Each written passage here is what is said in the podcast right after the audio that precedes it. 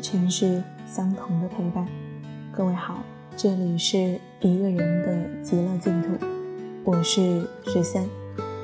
今天要给大家分享的故事来自国馆，名字叫做《不被人喜欢的四个原因》。身体长高了，胸变大了，年龄增加了，那叫长大了。懂得和别人相处，和自己相处，和整个世界相处，那叫成熟了。长大的人未必成熟，真诚不是幼稚。没有谁会喜欢一个长大而不成熟的人。用心观察身边不够成熟的人，往往具备以下四个特点：活在别人的话里。国人有句俗话：“谁人人前不说人，谁人背后没人说。”话是这么说，但真正能够不在乎他人看法、活得洒脱的人，简直是限量版的稀有动物。在印度有一个很古老的寓言故事：父子俩去集市上买了两头小毛驴，牵回家，半路上遇到一个跛子，跛子笑得差点跳起来。这两个傻逼，有驴子不骑，脑子是被驴踢了吗？父亲一听，就让儿子骑驴，自己牵着走。半路上又遇到一个老头，老头气得吹胡子瞪眼，把拐杖在地上敲得咚咚作响。太不像话了！儿子骑着驴让父亲牵着走，现在的年轻人都这么没有家教吗？父亲只好让儿子下来，自己骑上去。又遇到一个抱小孩的母亲，母亲摇头叹息。从来没有见过这么狠心的父亲，自己骑驴让儿子牵着走，太自私了。父亲又把儿子拉上来，两个人共同骑着驴。一位老太太看到了，喃喃自语说：“驴子那么小，却要驮着两个人，还真是狠得下心啊。”父子俩只好抬着驴子走。走过一座桥的时候，驴子拼命挣扎，掉进河里死了。这是一个很老套的故事，但是每次重读的时候，就像照镜子反观自己。生活中一大半的烦恼，可能都是因为太在乎别人的看法，还是不够成熟。有人说，有一半的问题可以用“关我屁事”来解决，另一半可以用“关你屁事”来解决。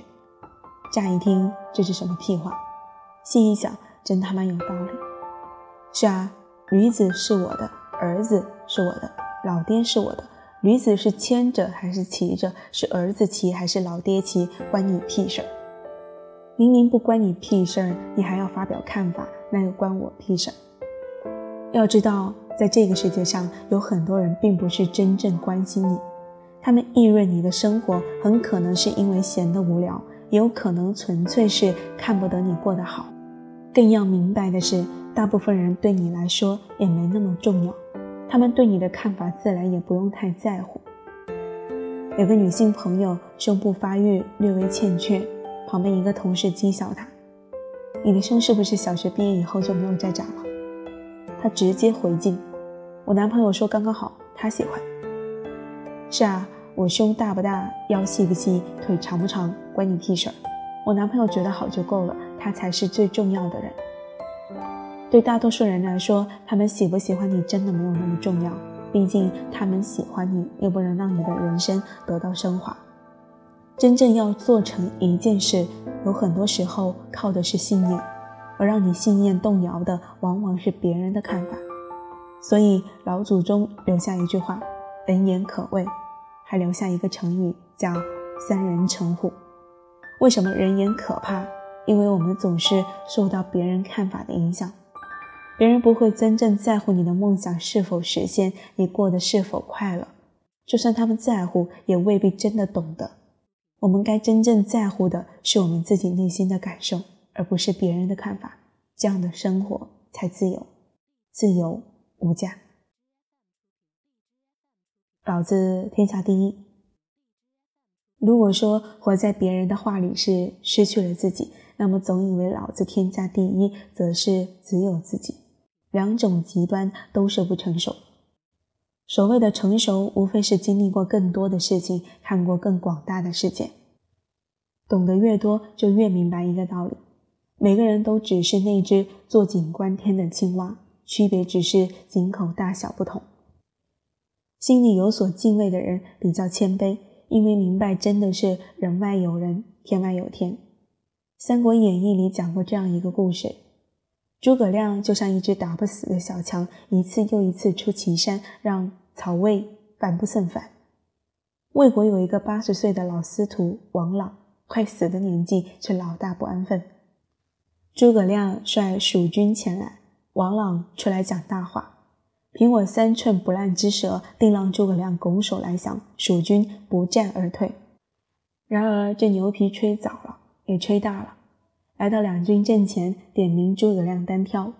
万万没想到，自己通宵达旦准备的台词还没派上用场，就被诸葛亮连珠炮一样一顿臭骂，只剩下你、你、我、我，结结巴巴，一句完整的话都没有说出来。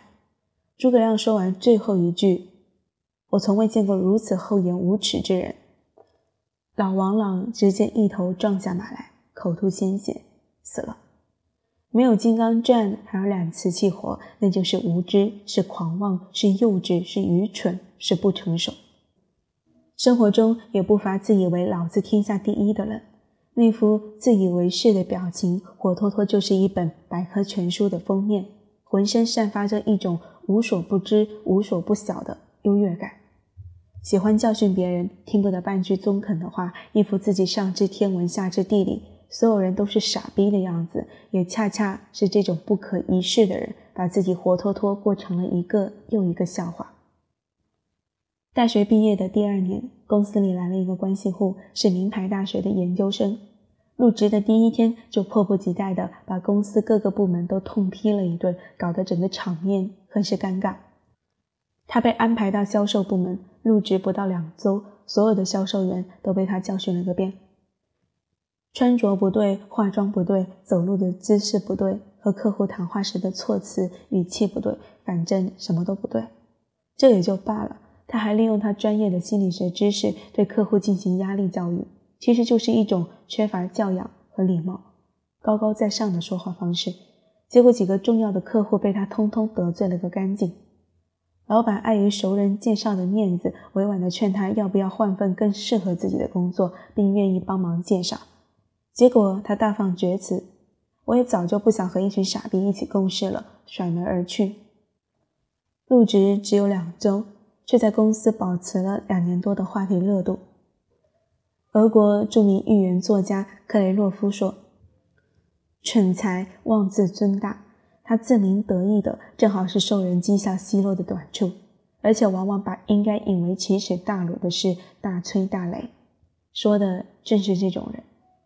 孔子说：“善人行，必有我师焉。”别人在称赞苏格拉底时，他说：“我唯一知道的是自己的无知。”真正有本事、成熟的人，首先知道自己并不完美和万能。只有愚蠢、幼稚的人。才总以为老子天下第一，梦想一夜暴富，不劳而获。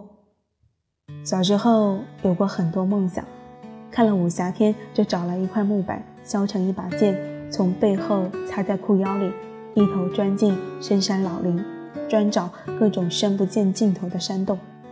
期待遇见一个浑身脏兮兮、须发皆白的世外高人，传我绝世武功，从此飞檐走壁，快意江湖。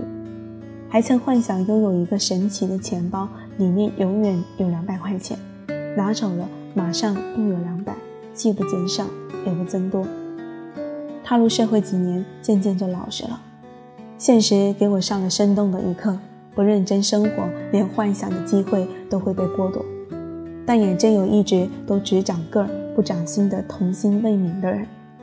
曾经一个合租的室友一直对一夜暴富和不劳而获抱有痴念，就如我儿时幻想做侠客一样。他几乎在三件事上耗费了自己所有的精力：抱怨、幻想和规划人生。最常听到他说的几句话就是：“我们领导真他妈是个傻逼，上天真他妈不公平。”等他把我彩票送个五百万，明天开始我要。三年不到的时间，他至少换了五份工作，每份工作都没达到干活少、挣钱多、离家近的要求。每个领导都是那么傻逼，上天依然没有开眼。他把吃饭之外几乎所有的钱都买了彩票。美国著名心理学大师拿破仑·希尔有一个理论：穷人的思维有明显的两大特点，第一，总是幻想不劳而获；第二，总是半途而废。我的室友有一天发现有一个英语很好的同学兼职做导游，接待外国游客，一小时就能挣好几百，立马两眼放光，报了英语培训班，买了学习资料，去上了一次课，翻开厚厚的单词书，立马就绝望了，放弃了。后来我又发现，所有的傻逼领导都喜欢给学历高的人给更多的工资，他立马决定要读在职研究生。备考资料买了两箱，直到他两年后搬走，还有一箱没开封。也正是没有坚持做一件事的恒心，所以总要幻想天上掉馅饼。那个室友搬走后半年，听熟人说他被朋友骗进了传销组织，从此不知音讯。幻想着一夜暴富的人总是目光短浅。他们希望今天晚上睡觉，明天早上醒来已经美人在怀，金银满屋，家庭幸福，事业有成。如果你告诉他们有个机会就在眼前，他们立马会问你三个问题：能挣钱吗？容易吗？快吗？只有你告诉他能挣钱、容易、快，他才会高兴地说：“好，我干。”否则，他们就会继续唉声叹气，伸长了脖子，期待被天上掉下的馅饼砸中。看看，就是这么幼稚。然而，现实总是很残酷，幻想当不了饭吃。亚马逊的创始人杰夫·贝佐斯问股神巴菲特：“你那套投资理论没人抄袭吗？”巴菲特回答道：“没有人愿意慢慢变得富有。”慢慢变富很容易，一夜暴富很难。但很多人做着一夜暴富的梦，所以穷人总是那么多。就算天上真的有掉馅饼，也只是那些踏踏实实做事干活的人才能接得住。对只知道幻想的人，馅饼砸到头上，也只能被砸成脑残。对那些幼稚的人来说，飞来的横财也可能就是飞来的横祸。因为他们压根儿还没学会如何与这个世界相处，何况是把握天上掉馅饼砸中飞一般的人生。沦为情绪的奴隶。曾经在网上看到一个很有趣的段子：一个小姑娘坐高铁，发现自己的座位上坐着一个男人。姑娘认真检查了自己的票，然后客气地对男人说：“先生，你是不是坐错了位置？”男人扯开公鸭嗓子一样的嗓门，大声嚷嚷：“你眼瞎呀？没坐过高铁啊？哪里是自己的座位不清楚啊？还拿着自己的票在小姑娘眼前耀武扬威。”小姑娘看了男人的票，立马闭口不言，悻悻地站在一边。列车启动，刚出站两分钟，小姑娘又走到男人身边，很客气地说：“先生，麻烦您再看看自己的票，您没坐错位子，但您坐错车了。”男人拿出票看了看，一脸吃了屎的表情，站到一边。小姑娘坐下，拿出薯片，咬得嘎嘣作响。如果脾气大就能拥有这个世界，那这应该是犟驴子的天下。事实恰恰相反，犟驴子只能挨鞭子，不能控制自己情绪的人，则总是被打脸。传说清朝一代名臣林则徐年轻的时候脾气火爆，屡教不改。在他还是一方县官的时候，对不孝顺父母的人特别痛恨。遇到相关的案件，总是压制不住心中的怒火，从严从重办理。一天，他正在衙门坐堂，两个人押来一个被五花大绑、嘴里还塞着臭袜子的年轻人。两人将年轻人扔在地上，告诉林则徐：“这小子对老娘不孝，动手打亲妈。我们将他绑起来，他还破口大骂，请县太爷。”主持公道。林则徐一听，哎呦，我这火爆脾气，不分青红皂白，招呼衙役就是一顿板子招呼在年轻人的身上，直到被打得鲜血直流，趴在地上起不来。林则徐还觉得怒火难消，林则徐给送不孝子来的两个人各赏了一两银子。刚刚打发他们离开，一个老婆婆忽听枪地的闯进来。她告诉林则徐，家里来了两个偷牛的贼，牛被抢走了，儿子也被绑走了，下落不明。结果可想而知，林则徐赏赐的两个人正是偷牛的贼，而老婆婆的儿子则被他打得正趴在地上直哼哼。这件事成了街头巷尾、大爷大妈们茶前饭后的谈资。林则徐则成了大家口中的一个笑话。后来，林则徐写了“制怒”两个字挂在自己的书房，时刻提醒自己控制自己的情绪。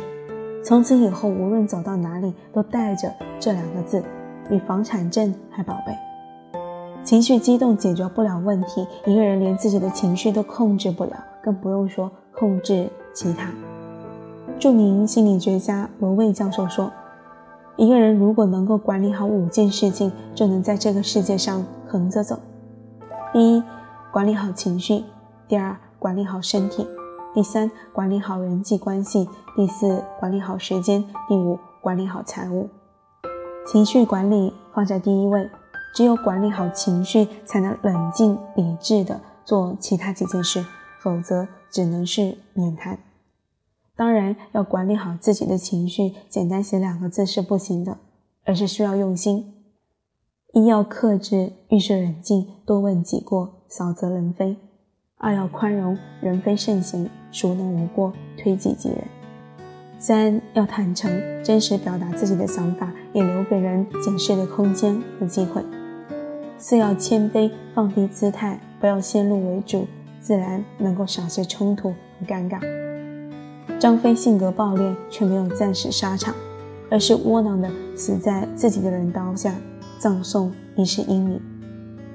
恶语伤人六月寒，情绪失控之下，自己失态，丢了脸面，别人伤心，坏了关系，成事不足，败事有余，又伤害自己的身体。一个成熟的人，首先不是你有多大本事，而是能否控制自己的情绪。控制自己的情绪，就是最大的本事。一个成熟的人不会没有主见，活在别人的评价里，也不会狭隘到眼里只有自己，而是能意识到我是我，与众不同又极为平凡。